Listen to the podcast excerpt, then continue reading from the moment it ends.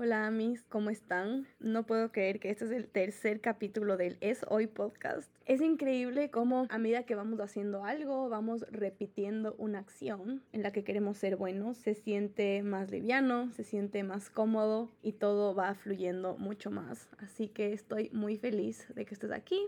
Este es un espacio para hablar de muchos temas, sobre todo historias personales que me han hecho crecer mucho. Entonces, comenzando con la primera historia, tuve un fin de semana muy interesante, muy intenso diría yo también, pero un fin de semana que me llenó un montón, un fin de semana en el que pude compartir con muchas personas especiales y pude conocer también muchas personas especiales que pude conectar muy fácilmente. Estoy segura que muchos de ustedes pueden conectar conmigo con estas experiencias y podemos aprender juntos y reflexionar más sobre estas cosas que pasan en el día a día, que son de hecho muy cotidianas, pero que muchas veces no concientizamos o no le damos un espacio y un lugar que estas acciones o cosas se merecen. Y cuando hablo de conectar, hablo de sentir de una que puede ser tú mismo cuando tienes una conversación apenas conoces a alguien, no sé si te ha pasado, que de una sientes como una confianza, que puedes decir lo que piensas y que sea lo que sea que dices, tal vez la persona no está de acuerdo con eso, pero la respuesta es una respuesta muy empática o una respuesta comprensiva. Es como sientes que lo que tú dices o lo que tú estás haciendo no va a ser juzgado.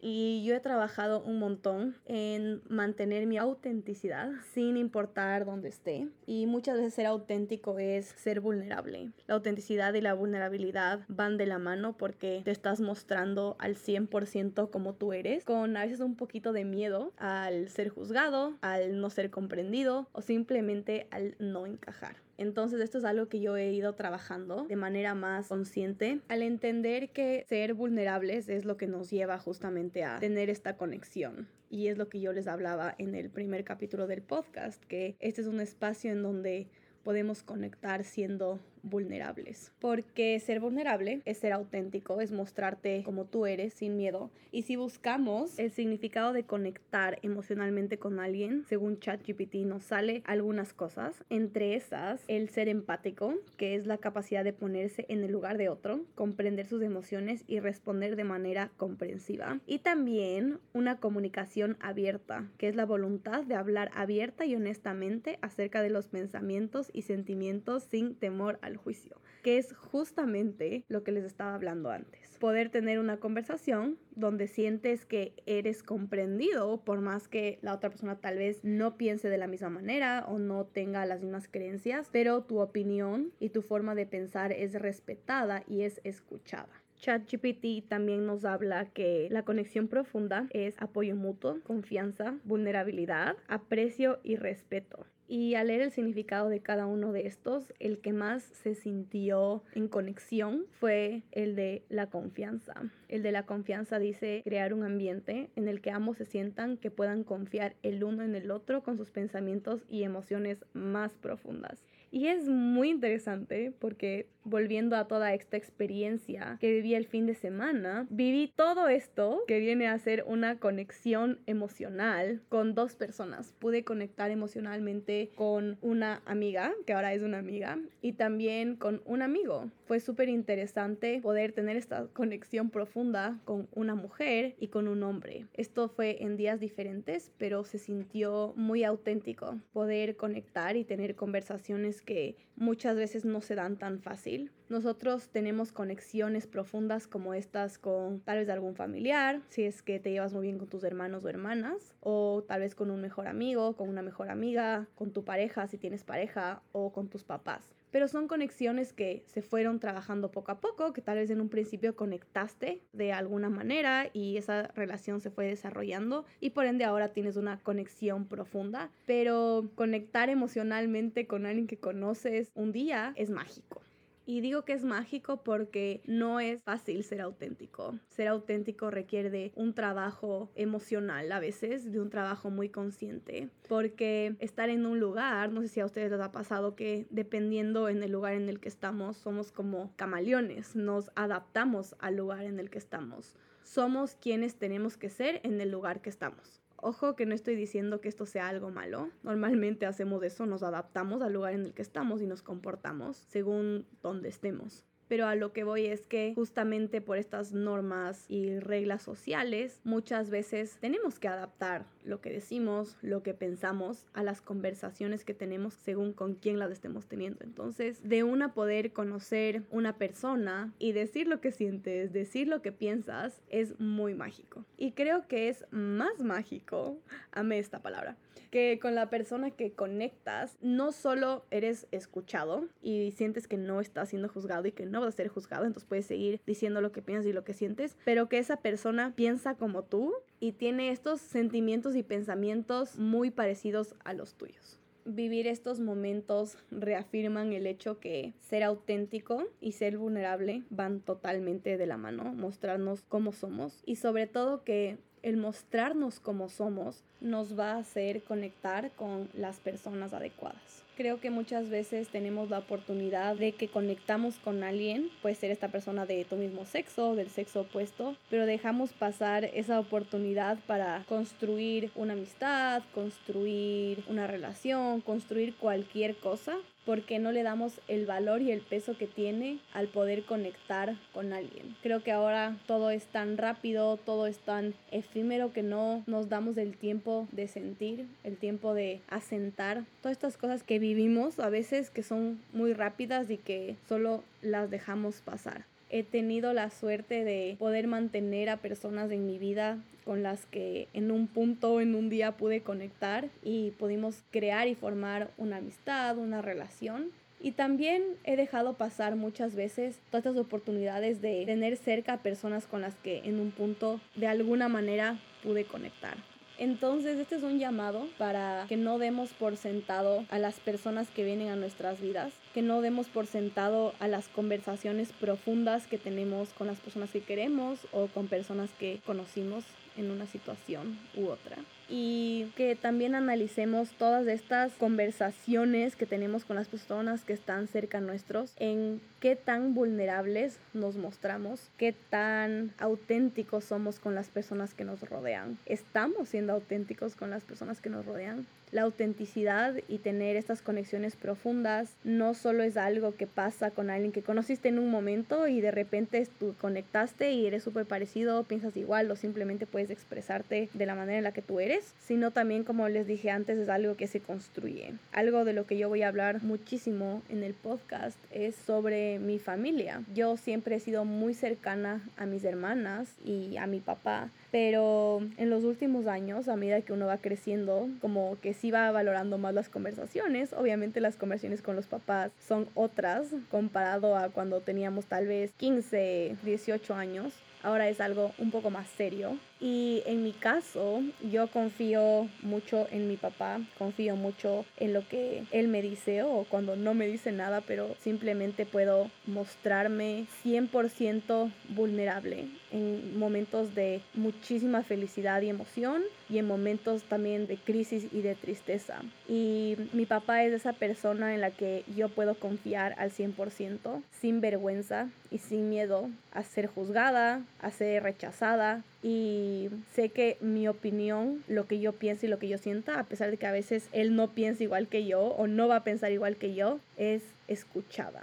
Entonces, esto ha sido algo que se ha ido desarrollando con el tiempo y que yo lo he ido fomentando mucho y fortaleciendo. Pero esta es una pregunta hacia ti. ¿Cuál es esa persona en la que tú confías plenamente y puedes ser 100% tú, sin vergüenza a ser vulnerable, sin vergüenza a ser juzgado, a ser rechazado?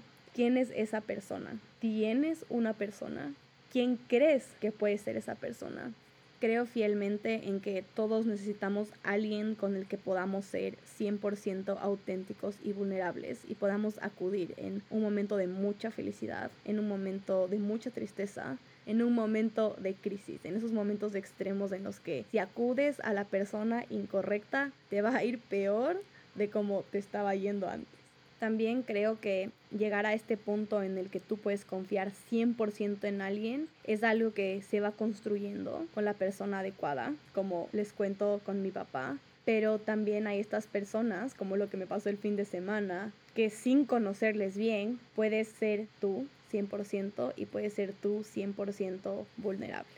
Estoy muy agradecida con la vida, con el universo, con Dios, por las personas que conocí este fin de semana, personas que me llenaron muchísimo el alma, que reforzaron mi autenticidad y reforzaron mi vulnerabilidad, porque ser vulnerable es lo más lindo que puede haber en este mundo. Y si es que esas personas están escuchando este capítulo, les agradezco mucho y les abrazo de corazón por haberse abierto conmigo y por haber compartido tantas cosas personales que muy pocos tenemos la suerte de escuchar.